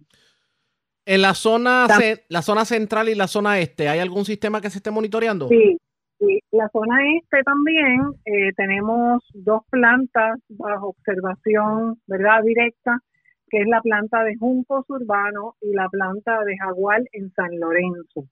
Ambas plantas se suplen de río y sabemos, ¿verdad?, que el comportamiento en el río es diferente al de un embalse donde podemos ver eh, con anticipación o poder proyectar comportamiento. En el caso de los ríos, como es una toma instantánea, es el agua que fluye por el río, eh, los cambios pueden ser súbitos de un día hacia el otro y es por eso, ¿verdad?, que estamos también eh, alertando, en, particularmente en estas dos plantas, que ya hemos observado eh, un descenso bastante marcado en cuanto al caudal de los ríos que suplen ambas. Pero hay alguno de los sistemas que ya sea, digamos, que esté a punto de caer en racionamiento. Bueno, nosotros vamos a continuar operando como hasta ahora con normalidad, eh, pero precisamente por eso es que eh, hacemos o damos esta información, particularmente con estos dos sistemas o estas dos plantas de filtración. Claro, siempre nosotros, como hemos hecho siempre, eh, vamos a estar informando previamente a tener que establecer algún plan, ¿verdad?, que pudiera impactar el servicio a nuestros clientes, lo estaríamos anunciando con anticipación, pero al momento continuamos operando con normalidad. Adicional a esto, tengo entendido que ustedes habían mantenido un racionamiento de 24 horas en uno de los sistemas de distribución porque había un problema con aguas usadas. ¿Eso ya se mitigó? Sí, eso ya el domingo pasado y lunes por la mañana ya la situación estaba controlada y la planta de Gurabo, pues la planta de ciclos de Gurabo, por un registro eh, sanitario que está aguas arriba a, a esta planta eh, que está bien cerca del cauce del río, eh, sufrió daño, pero esto se atendió, eh, tuvimos brigadas allí ininterrumpidamente hasta que la situación se pudo resolver, así que ya eso está operando con normalidad. Vamos a estar pendientes definitivamente a lo que ocurra en este sentido. Yo me imagino entonces que la autoridad de acueductos de alguna manera intensificará los, los operativos para, eh, digamos, eh, atender salideros para evitar la pérdida de agua. Sin duda alguna, es parte, ¿verdad?, de nuestras iniciativas y precisamente eh, a partir de mañana, durante todo el fin de semana, vamos a tener otro operativo salidero. No es el primero, hemos hecho ya varios durante los últimos meses y vamos a tener otro durante este fin de semana. Vamos a estar pendientes. Gracias por haber compartido con nosotros. Buenas tardes. Siempre a la orden. Era la ingeniero Doriel Pagán, la titular de Acueducto. Mucha prudencia a la hora de utilizar el agua. La situación con las lluvias no está muy santa que digamos. Son momentos en donde lo más que ha permeado es el calor y poca o escasa lluvia. Y según meteorología, lluvia fuerte por lo menos hasta mayo. Así que cójalo con calma, no sea que usted caiga en racionamiento. Presentamos las condiciones del tiempo para hoy. Hoy jueves, una área extensa de nubosidad y aguaceros estará moviéndose a través de la región hoy. Aguaceros se formarán sobre la cordillera central y el noroeste de Puerto Rico esta tarde. Estancamiento de aguas en carreteras y áreas de pobre drenaje son posibles especialmente en el oeste de Puerto Rico durante horas de la tarde. A través de las aguas locales, se espera oleaje de 3 a 5 pies con vientos del este de 15 a 20 nudos. Existe riesgo alto de corrientes marinas para las playas del norte y este de Puerto Rico y para el norte de Culebra. El viento y el oleaje se pronostican que aumente tarde el viernes en la noche hacia el sábado, resultando en un oleaje picado. En la red informativa de Puerto Rico, este fue el informe del tiempo. La red le informa. Señores, regresamos a la red le informa. Somos el noticiero estelar de la red informativa. Gracias por compartir con nosotros. Hoy hubo un cónclave en el Hotel Caribe Hilton, en donde estuvieron presentes eh, varios, varias aseguradoras, también eh, altos directivos de lo que es la salud en el país. Y en las afueras del Hotel Caribe Hilton, que fue donde se llevó a cabo la actividad, se llevó a cabo una manifestación por parte de médicos, proveedores de salud en general, pues obviamente pidiendo que se ponga el cascabel al gato por la situación de las aseguradoras. ¿Qué ocurrió en la manifestación? Vamos a escuchar, nos disculpan el audio que es ambiental, pero vamos a escuchar parte de lo ocurrido en esta manifestación. Y cuestionan el juicio médico de una persona que ha adiestrado la mayoría de los endocrinólogos en este país. ¿Ok? Así que eso hay que pararlo. No es justo. Y hablando de diabetes es una, pero son con todas las condiciones endocrinas que esto pasa. Los planes médicos están acabando con el sistema de salud del país. Doctora, ¿usted se siente controlada por los planes médicos? Yo no me dejo controlar, pero me siento atada. No tengo, yo puedo tener los mejores conocimientos y puedo ofrecerle al paciente lo mejor que le, le puedo recomendar. Y cuando llega a la farmacia no se lo dan. Entonces tengo que practicar una medicina de hace 30 o 40 años. ¿Usted cree que los planes médicos pueden ser culpables de muchas de las muertes que están pasando en Puerto Rico? Pueden estar contribuyendo a muchas de las complicaciones que tienen los pacientes por sus condiciones médicas. Sí.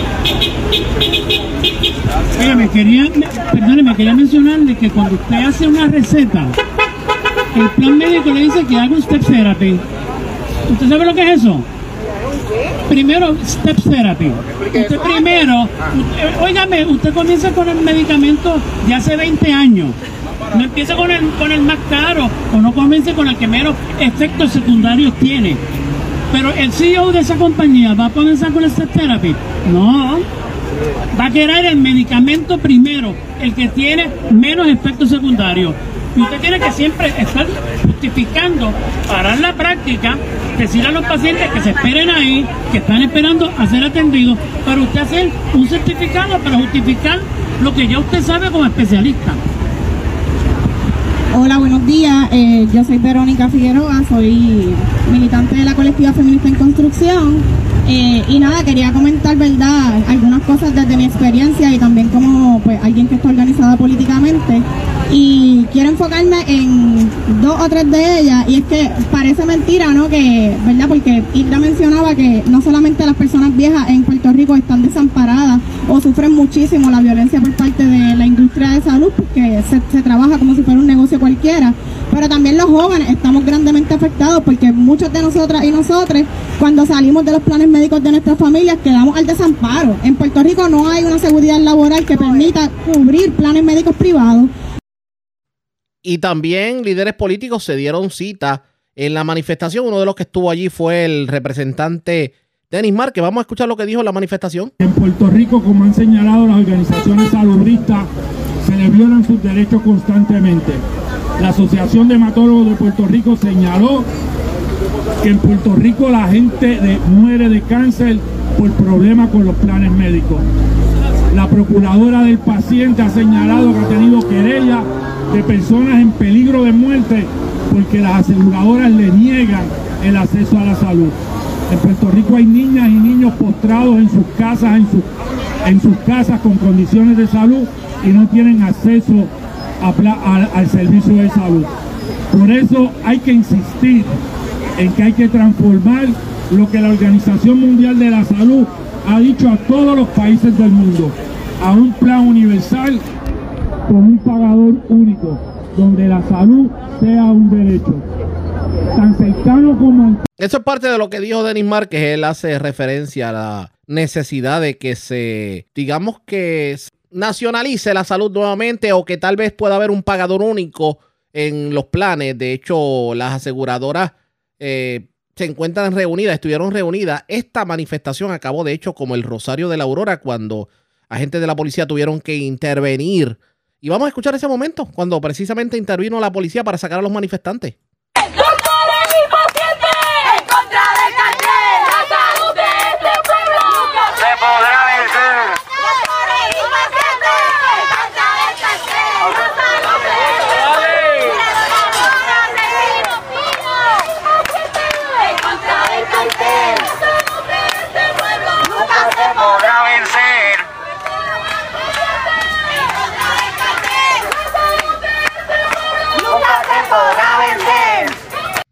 De hecho, esta, esta manifestación, para que tengan una idea, se llevó a cabo frente al Hotel Caribe Hilton, específicamente en, en el área cercana al viejo, hotel, al Normandy, en donde la Policía de Puerto Rico puso una valla de seguridad y dos escuadras de la División de Operaciones Tácticas de la Policía. Vamos a ver cómo reaccionan los eh, directivos de salud y las aseguradoras a lo que es esta manifestación, pero en general lo que lo que dicen estos grupos es que las aseguradoras están tratando de controlarlo todo y obviamente no le permitan a los médicos recetar lo que tienen que recetar. Hay unos problemas con las medicinas, hay unos problemas de, de pago inclusive a los proveedores de salud, que es lo que está provocando que tengamos serios problemas aquí en Puerto Rico. ¿Qué terminará ocurriendo en cuanto a esto? Pendientes a la red informativa.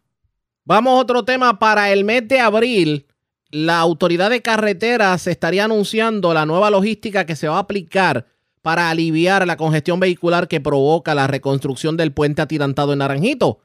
De hecho, eh, no se descarta que inclusive el puente atirantado pueda ser abierto parcialmente en horarios pico. Esto dijo el director ejecutivo de la Autoridad de Carreteras, Edwin González Montalvo. Este atirantado va muy bien encaminado. Eh, ya ahora en abril estaremos anunciando la logística de cómo se va a estar haciendo eh, el carril eh, reversible que se va a abrir ¿verdad? para ayudar con la congestión vehicular. Ya va a estar próximo también a comenzar los trabajos de la demolición de la losa de- que se va a hacer mediante grinding y hidro- hidrodemolición para luego colocar una capa, un overlay de hormigón para ¿verdad? abrir al tránsito los cuatro carriles como se concibió en un principio. Aprovechó el funcionario para hablar sobre otros proyectos que están encaminados. De hecho, en las próximas semanas pudieran estar abriendo reparaciones en la 155 de Orocovis y en la 143 entre Villalba y Orocovis, dos lugares en donde se derrumbó la carretera a raíz del paso del huracán Fiona. También se habla obviamente de la reconstrucción y reparación, repavimentación de de la recta del, del Valle de Lajas. Esto es la carretera número 2 entre la intersección con Guanica la 116 hasta la intersección con Sabana Grande la 117. Esto dijo el funcionario. De ejecutar a través de todo Puerto Rico. Estamos hablando de sobre 830 millones en proyectos activos eh, que hay ahora mismo a través de todo Puerto Rico, como son los 37 millones de dólares reparando la PR2 entre Sabana Grande y Guánica. Eh, proyectos como lo es la nueva venta aquí cerca en Yabucoa, que estamos colocando un puente eh, modular. y así a través de todo Puerto Rico, proyectos de regulares, de rehabilitación de pavimentos, de luminarias, como es la PR53 que tenemos proyecto activo de Fajardo hasta Yabucoa, toda la PR53. Y eh, son sobre 232 sites. Estamos hablando de que son deslizamientos de María que se están reparando, como el que se culminó ya eh, en Isabela en la 359, como lo fue en un momento la número uno en Salinas, eh, de Fiona que estamos activamente a través de todo Puerto Rico. Ya prontamente estaremos inaugurando la 155 en Orocovis y la 143 entre Villalba y Orocovis. O sea que estamos a través de todo Puerto Rico con proyectos activos, ¿verdad? De esas lecciones aprendidas de María de cómo podemos acelerar proyectos de recuperación es lo que hemos hecho con los proyectos de Fiona. Y esperemos que otros proyectos también puedan de alguna manera fluir de manera positiva y que veamos los trabajos en las diferentes vías de rodaje enhorabuena que esté fluyendo eh, lo que es la reparación en las carreteras después de Fiona. Hay otros proyectos que deben iniciarse. Vamos a ver qué tiene que decir el departamento, eh, la autoridad de carreteras sobre el particular. De hecho, se nos, se nos insiste en que preguntemos sobre la carretera 615 de Pozas de Ciales cuando tengamos la oportunidad de interpelar al secretario, digo, en este caso a la secretaria de Obras Públicas y al director de carreteras, así lo estaremos haciendo. La red le informa. Cuando regresemos más noticias del ámbito policiaco y mucho más en esta edición de hoy jueves del noticiero estelar de la red informativa. La red le informa. Señores, regresamos a la red le informa, el noticiero estelar de la red informativa, edición de hoy jueves. Gracias por compartir con nosotros. Vamos a más noticias del ámbito policiaco. Tenemos información más reciente sobre un incidente ocurrido ayer en la tarde en el barrio Capá de Moca. Una persona le disparó a su hermano, luego se privó de la vida en medio de una, de una trifulca familiar. Juan Bautista, ya el oficial de prensa de la policía, nos tiene detalles más recientes sobre este caso. Saludos, buenas tardes. Y Aliaga, buenas tardes para el público Radio Escucha. Como mencionaste, en la tarde de ayer pues se reportó un incidente en el que un hombre se suicidó luego de herir de bala a su hermano en hechos ocurridos en una residencia que ubica en el barrio Capá de Moca. Según información preliminar, los hechos fueron reportados a través del sistema de emergencias 911, acudiendo al lugar personal del citado distrito policiaco, quienes localizaron el cuerpo de William José Cardona Méndez, de 47 años, residente de Moca, el cual presentaba una herida de bala que le ocasionó la muerte en el acto, y su hermano, identificado como William Antonio Cardona Méndez, de 48 años, vecino de San Sebastián, herido de bala. Este fue transportado hasta un hospital local, de donde fue referido a un centro hospitalario de la zona metropolitana en condición de cuidado. De la investigación surge que en el lugar hubo una discusión entre ambos hermanos en el que el ahora Oxiso le realizó un disparo a William e inmediatamente pues eh, procede a privarse de la vida el agente Edicto Martínez, supervisado por el teniente Orlando Camacho, director de la División de Homicidios del CIC de Aguadilla, en unión a la fiscal Paola Reyes, acudieron a la escena haciéndose cargo del debido proceso investigativo. Gracias por la información. Buenas tardes. Buenas tardes. Gracias, era Juan Bautista, ya el oficial de prensa de la policía en Aguadilla, de la zona noroeste. Vamos a la zona norte porque tres adultos y un menor fueron detenidos en medio de un allanamiento por parte de la policía esto ocurrió en el sector Luisa del barrio Maguayo en Dorado. La información la tiene Mayra ya, el oficial de prensa de la policía en Bayamón. Saludos, buenas tardes. Sí, buenas tardes. Eh, la información que tenemos es que agentes del negociado de la Policía de Puerto Rico adscritos a la División de Inteligencia y Arrestos de Bayamón detuvieron ayer a cuatro adultos y una menor en medio de un allanamiento realizado en el sector Luisa del barrio Maguayo en Dorado. De acuerdo a la investigación realizada por el negociado, durante el allanamiento pedido por la jueza Gloria M. de Jesús Machargo del Tribunal de Bayamón, se arrestó a Víctor Juan Más Santiago, conocido por Kiki Más de 23 años, Glorisa Milet Torres Cole, de 18, Juan Yaniel Sierra Olivo, de 19, y una menor de 17 años. Durante la intervención se ocuparon una pistola marca Glock, calibre 9 milímetros, con dos cargadores, cuatro balanzas digitales, cuatro celulares, 76 sobres de medicamentos, cinco municiones calibre 9 milímetros, dos casquillos del mismo calibre, una culata de rifle para Fernalia, 531 pastillas, cloropin, 63 Xanax y 2.095 con 67 dólares en efectivo.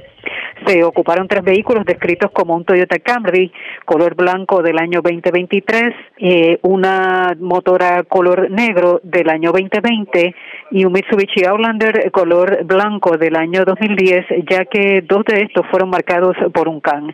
Esta intervención eh, fue investigada por el agente Manuel Díaz y diligenciada por el agente Kevin O. Camacho, ambos adscritos al negociado, quienes contaron con la cooperación de personal de SWAT y la Unidad Canina Municipal de Bayamón. De otra parte, en el sector Villa Cantero del barrio Campanillas de Tobaja, el agente Juan Torres Torres diligenció un allanamiento expedido por la juez Milagros Muñiz Más del Tribunal de Bayamón, donde se ocuparon dos motoras con gravamen de hurto, sustancias controladas y 505 dólares en efectivo.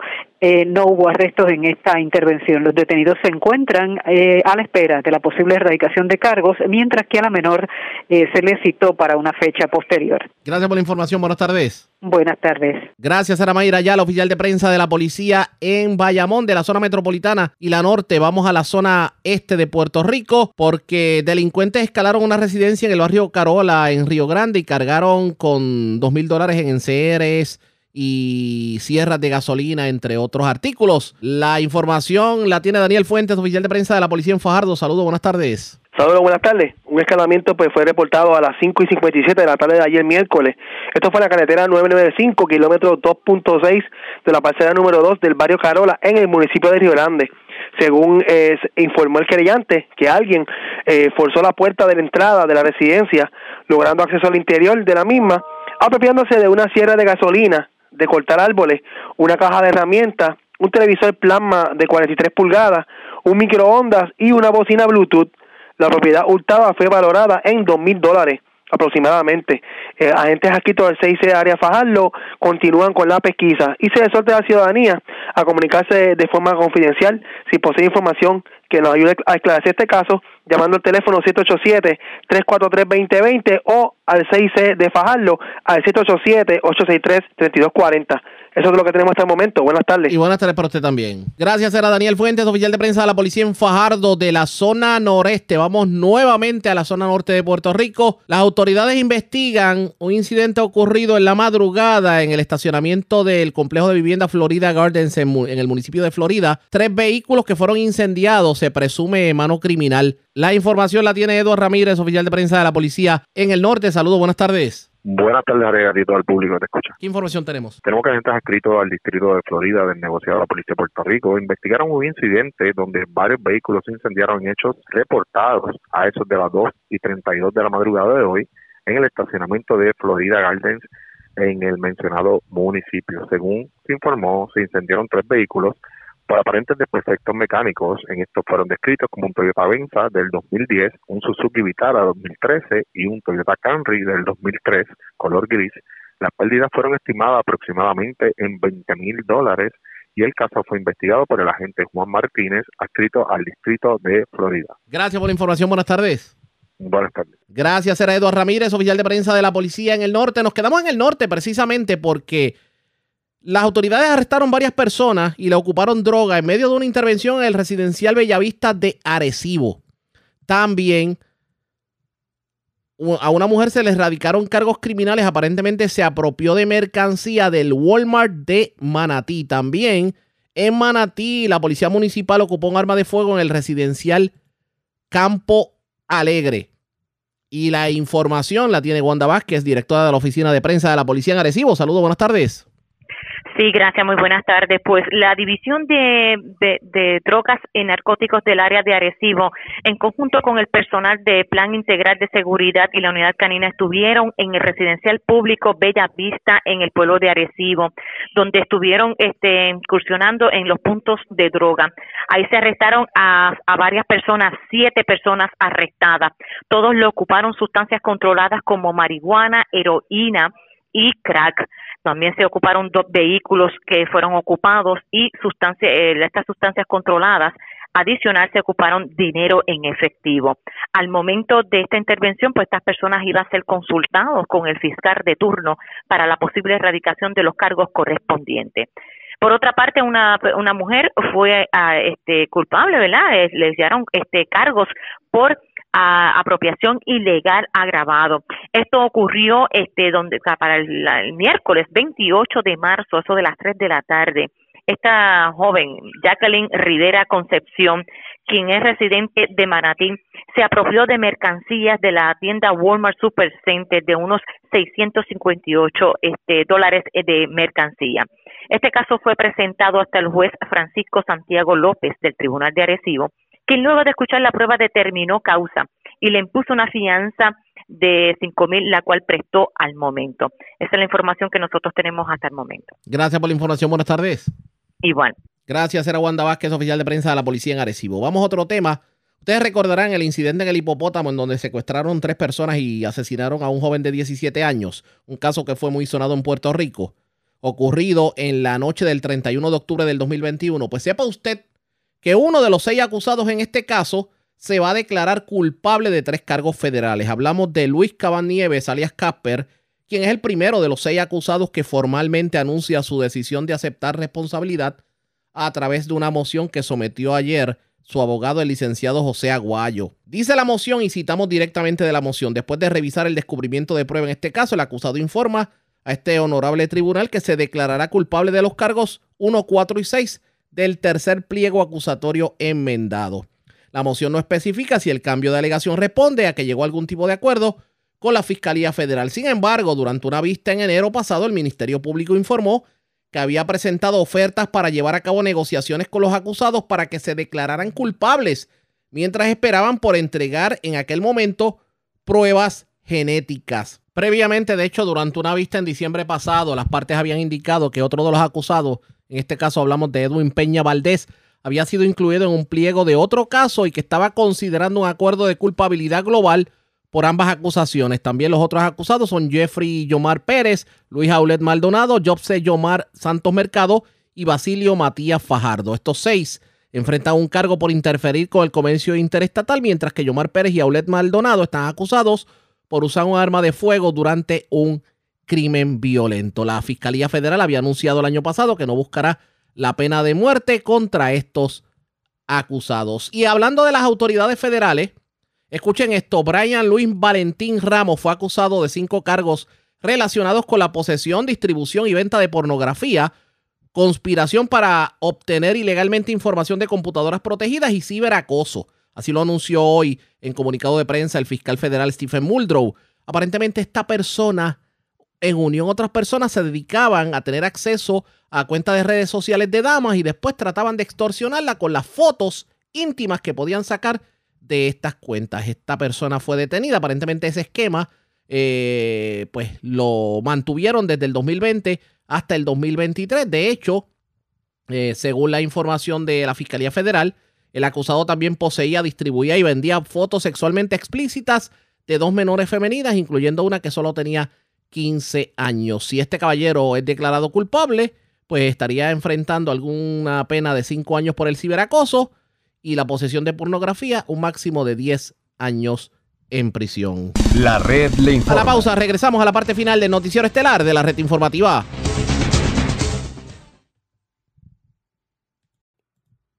La red le informa. Bueno, señores, regresamos esta vez a la parte final del noticiero estelar de la red informativa de Puerto Rico. ¿Cómo está Estados Unidos? ¿Cómo está el mundo a esta hora de la tarde?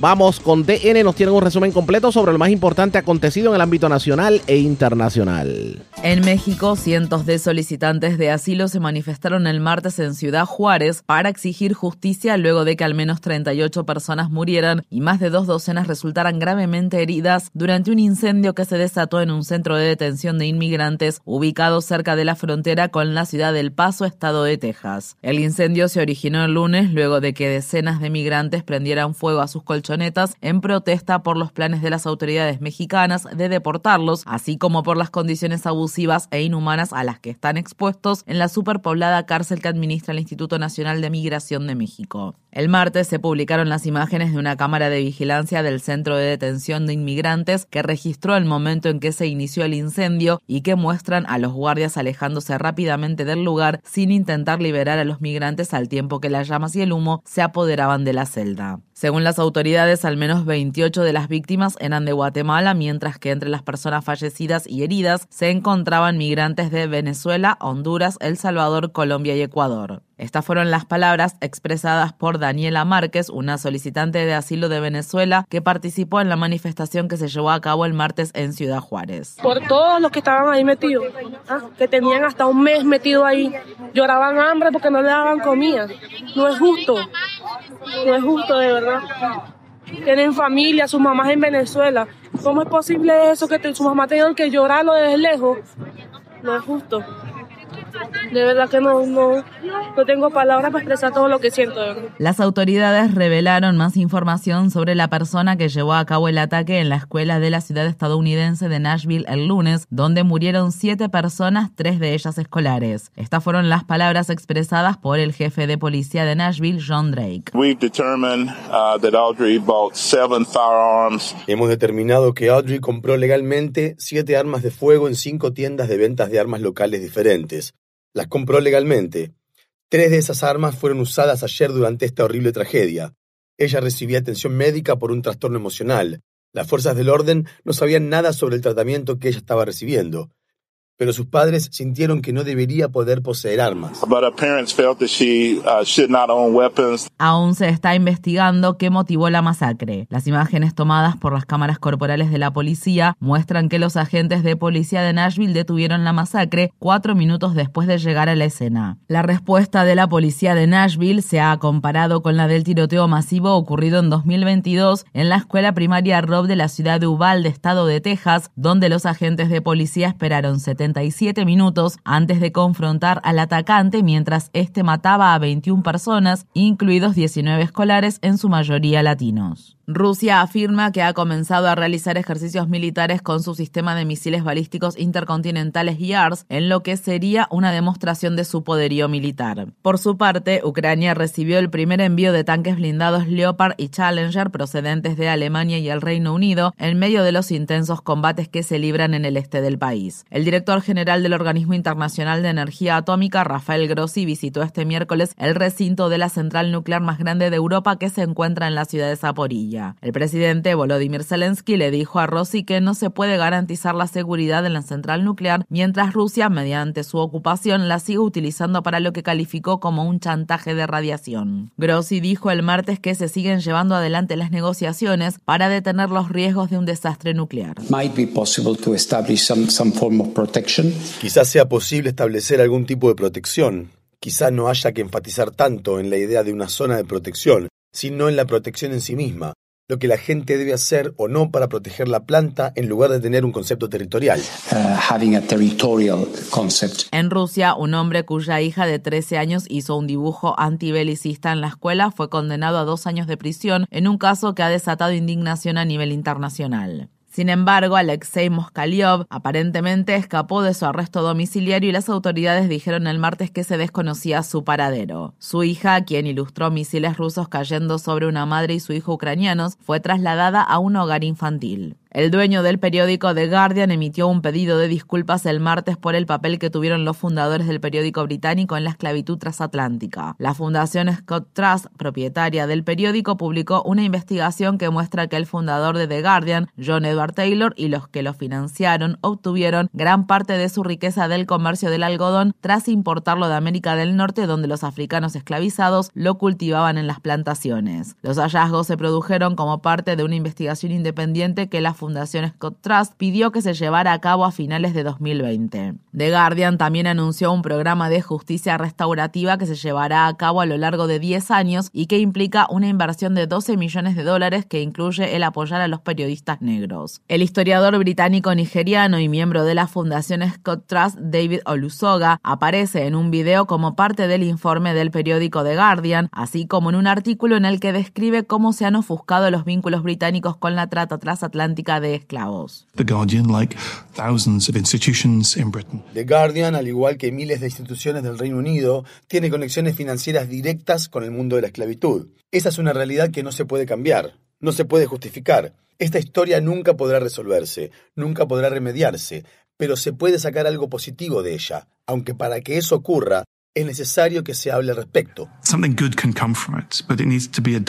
En Birmania, la Junta Militar Gobernante disolvió 40 partidos políticos, incluido el partido Liga Nacional por la Democracia de la ex líder birmana Aung San Suu Kyi. La Liga Nacional por la Democracia, al igual que otros partidos políticos, no cumplió con la fecha límite de registro para los comicios cuya fecha aún no ha sido precisada y que la mayoría de los ciudadanos civiles consideran ilegítimos. Suu Kyi, de 77 años, fue depuesta y arrestada en el golpe de Estado militar de febrero de 2021 y actualmente cumple una pena de prisión de 33 años. La ONU informa que las crisis humanitarias y de derechos humanos en el que Birmania está sumergida siguen empeorando con arrestos masivos, tortura de prisioneros, asesinato de civiles y represión de los medios de comunicación. La Cámara de Representantes del Estado de Idaho aprobó un proyecto de ley que criminalizaría el acto de ayudar a una persona menor de 18 años a obtener un aborto en otro estado sin el consentimiento de los padres. El proyecto de ley ahora se dirige al Senado de Idaho, donde también se espera que sea aprobado. Actualmente, luego de la revocación del histórico fallo de 1973, en el que la Corte Suprema de Estados Unidos determinó la legalización del aborto en todo el país, la mayoría de los abortos son ilegales en Idaho. Si la ley propuesta es aprobada, los republicanos de Idaho estarían creando un nuevo delito, el llamado tráfico de abortos, que cuenta con penas de 2 a 5 años de prisión. La legislación también se aplica a los abortos farmacológicos recibidos por correo, lo que significa que un pariente mayor de edad que lleve a un menor a la oficina de correos para recoger un paquete que contiene píldoras abortivas podría terminar en prisión.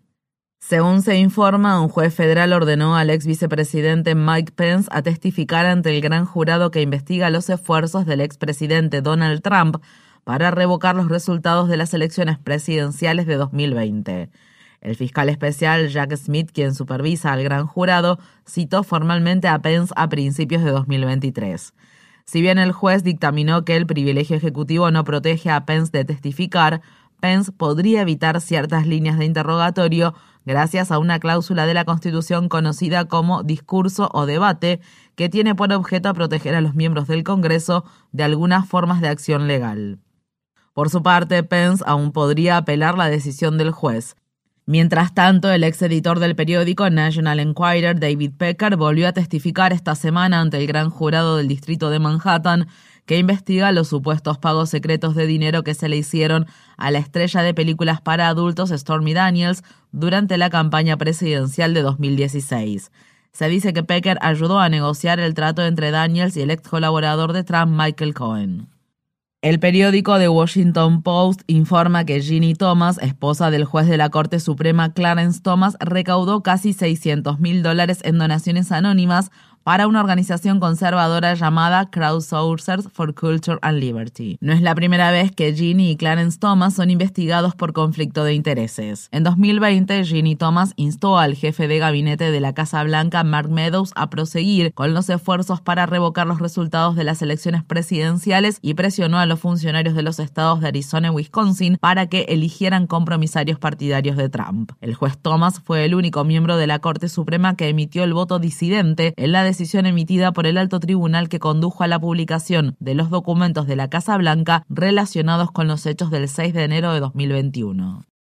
El presidente de Estados Unidos, Joe Biden, y los republicanos siguen en desacuerdo sobre cómo manejar el límite de la deuda, al tiempo que el presidente de la Cámara de Representantes, el republicano Kevin McCarthy, solicitó una reunión con Biden el martes para impulsar recortes en el gasto público antes de que se acuerde aumentar el límite de la deuda federal. Tanto la Casa Blanca como los demócratas han rechazado esta propuesta. Los republicanos acordaron elevar el límite de la deuda sin que se impusieran condiciones tres veces durante la presidencia de Trump. El martes, diferentes grupos de interés se unieron a los legisladores del sector progresista del Partido Demócrata para exigir a los republicanos que dejen de recortar los servicios sociales esenciales, incluidos el programa de salud pública Medicare y el programa de asistencia alimentaria SNAP, el cual recientemente sufrió un recorte tras haber tenido un incremento durante la pandemia. Estas fueron las palabras expresadas por April Lewis, miembro de la organización sin fines de lucro Action North Carolina. cost Los conservadores están tratando de aumentar los costos, el papeleo y la burocracia, cosas que solo pondrán a familias como la mía en riesgo de perder el acceso a la asistencia alimentaria y aumentarán su riesgo a quedarse sin hogar, ya que los mismos conservadores están aumentando los costos para las familias de bajos recursos, mejor dicho, protegiendo las lagunas fiscales para los ricos. Los accionistas y las corporaciones adineradas deberían pagar la parte que les corresponde. Solo con revertir los recortes impositivos implementados por Trump se ahorrarían 2 mil millones de dólares. La red le informa. Señores, enganchamos los guantes. Regresamos mañana viernes a la hora acostumbrada, cuando nuevamente a través de Cumbre de Éxitos 1530 de X61 de Radio Grito y de Red 93 que son las emisoras que forman parte de la red informativa. Le vamos a llevar a ustedes resumen de noticias de mayor credibilidad en el país. Hasta entonces, que la pasen bien.